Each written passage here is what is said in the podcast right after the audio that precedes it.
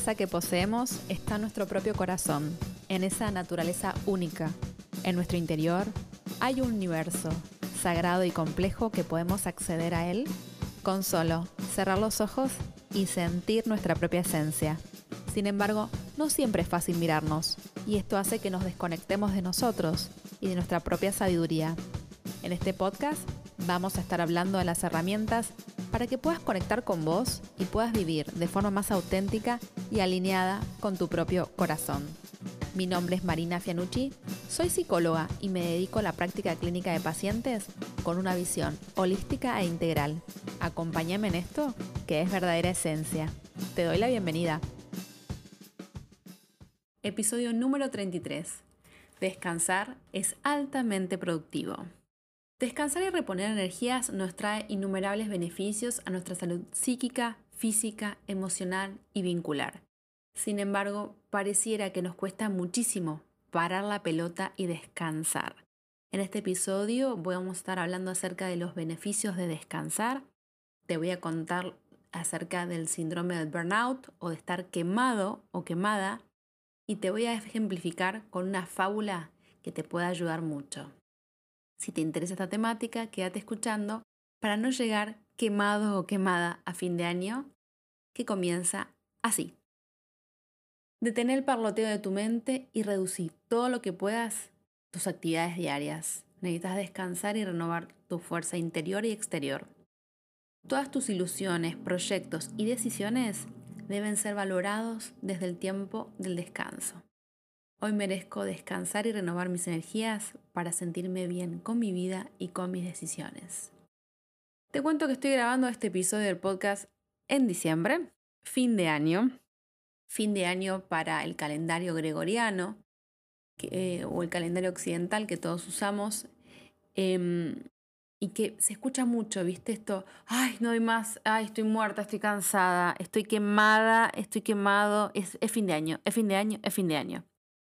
Y realmente, si uno se pone a pensar, bueno, los psicólogos decimos que octubre generalmente es el mes del estrés porque se calcula que para el mes de octubre llevamos acumuladas un montón de horas trabajadas.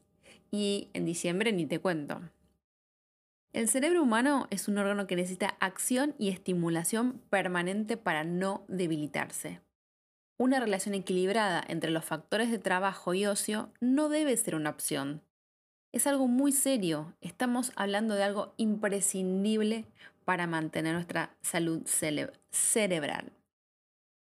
Y esto de no llegar quemado o quemada a fin de año, además de las exigencias Primero que diciembre es un mes complicado porque generalmente las personas hacen balances. Y a veces hacen estos balances desde em, varas muy altas, genera mucha frustración o aparece la comparación, las odiosas comparaciones. Como yo siempre digo a mis pacientes, no te compares con el crecimiento de los demás, porque estás comparándote con varas que no te corresponden y siempre mírate desde un lugar amoroso y compasivo con vos mismo, con vos misma.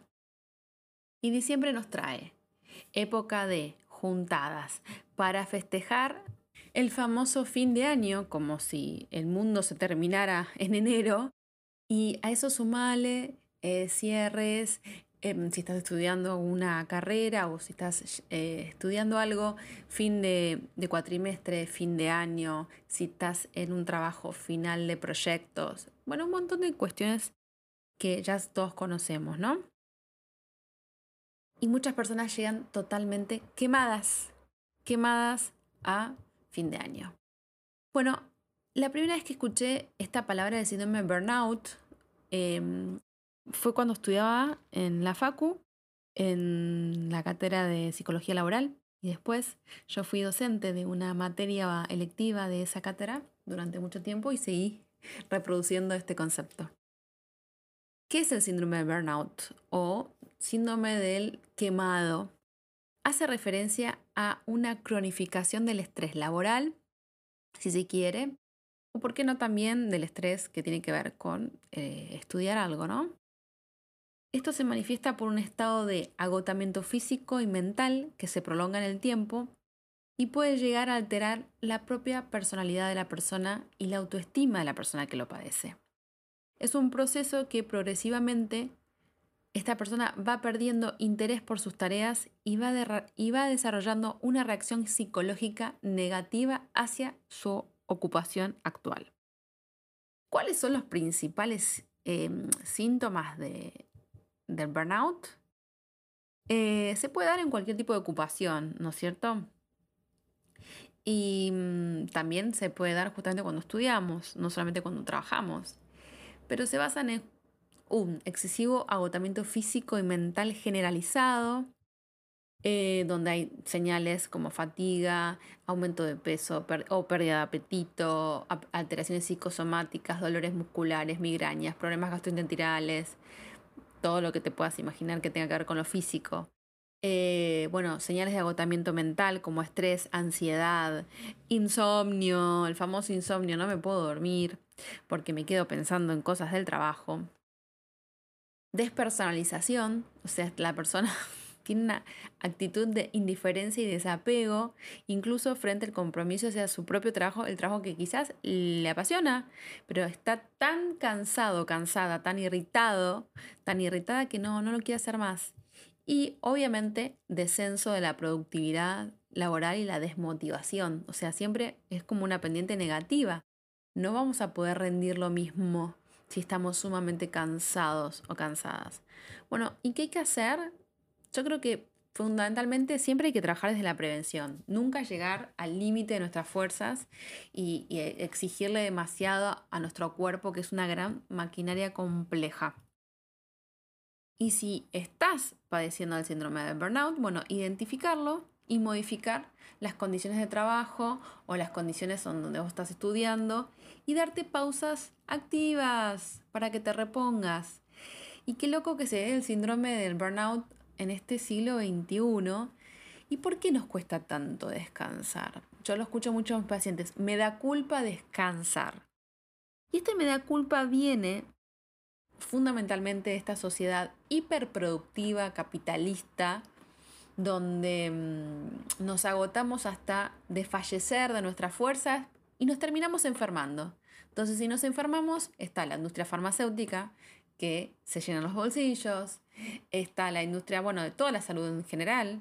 Em, no te voy a negar que los psicólogos también, em, entre comillas, nos beneficiamos de, de este burnout, que en realidad lo que uno hace es trabajar justamente para que la persona se sienta mejor y pueda eh, volver a su estado de relativa bienestar, como dice la Organización Mundial de la Salud, en relación a eh, lo que es la, salud, ¿no? Es un estado relativo bienestar.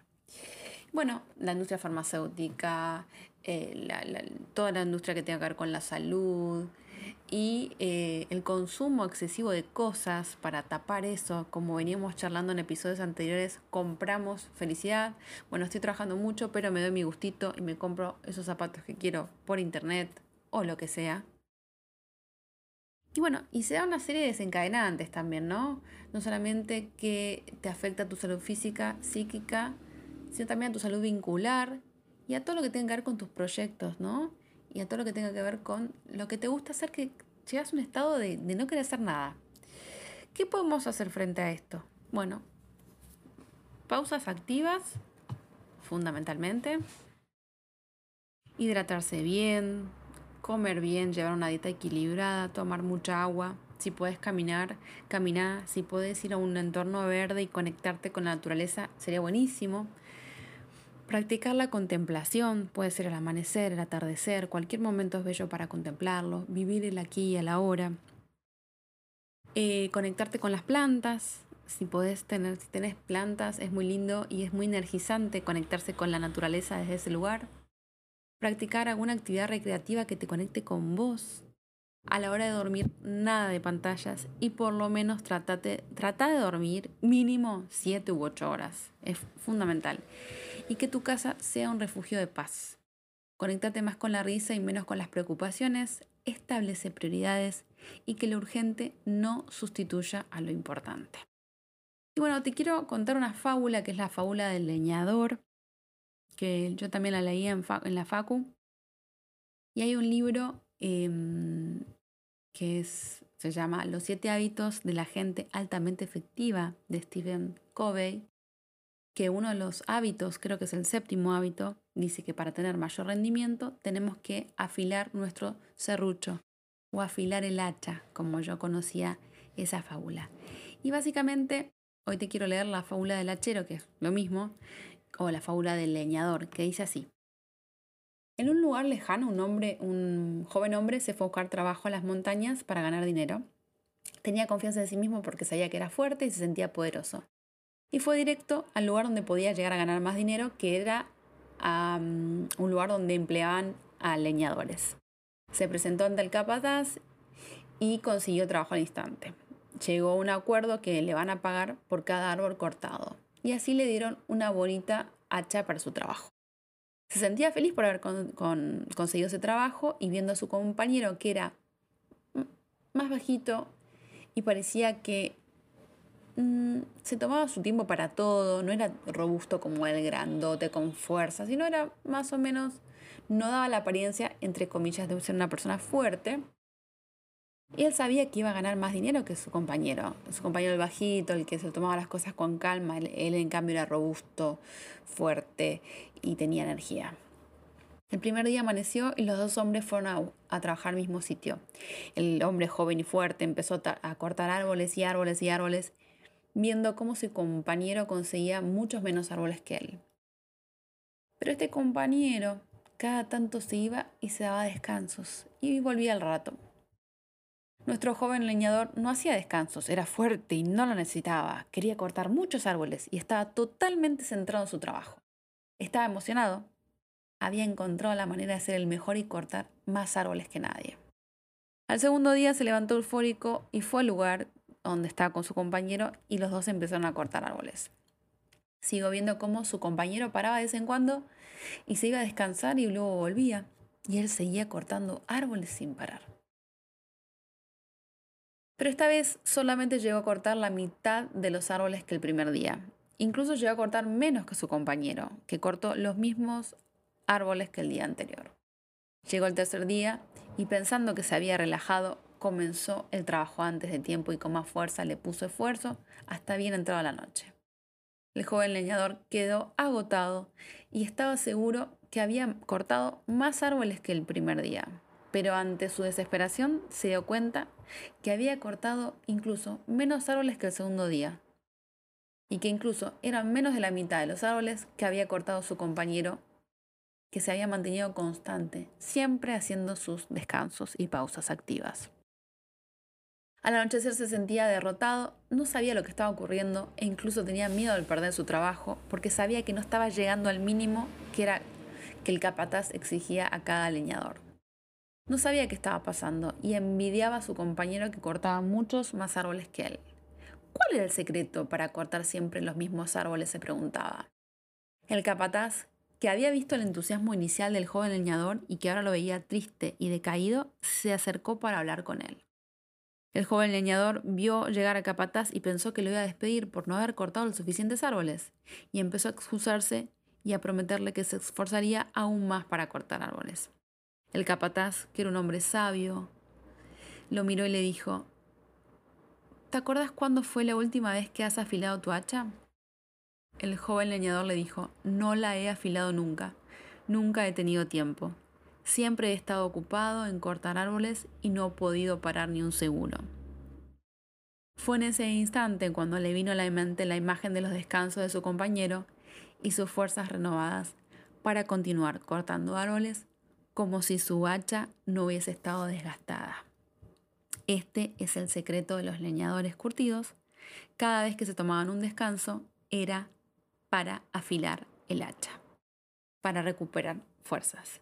Yo te pregunto, ¿vos te tomás tu tiempo para afilar el hacha? Por eso quiero que lo tengas muy presente, no solamente ahora si es que estás escuchando el episodio en diciembre y estás en época de finales, en época de, de entregar proyectos, de cerrar el año. Acuérdate que puedes decir que no y ser buena persona, puedes ir a tu tiempo, puedes dedicarte a tomarte pausas activas y puedes dedicarte a estar más feliz con vos, con tu vida y con tus decisiones. Como siempre les digo, gracias por estar del otro lado. Este es el último episodio de la primera temporada porque yo también me voy a tomar mis pausas activas para afilar mi hacha. Nos volveremos a encontrar en, en la próxima temporada del podcast. Gracias por escuchar este podcast que lo hago con mucho amor. Y como siempre te digo, honro tu camino, honro tu proceso y que tengas una maravillosa vida y puedas afilar tu hacha un poco todos los días. Hasta la próxima temporada.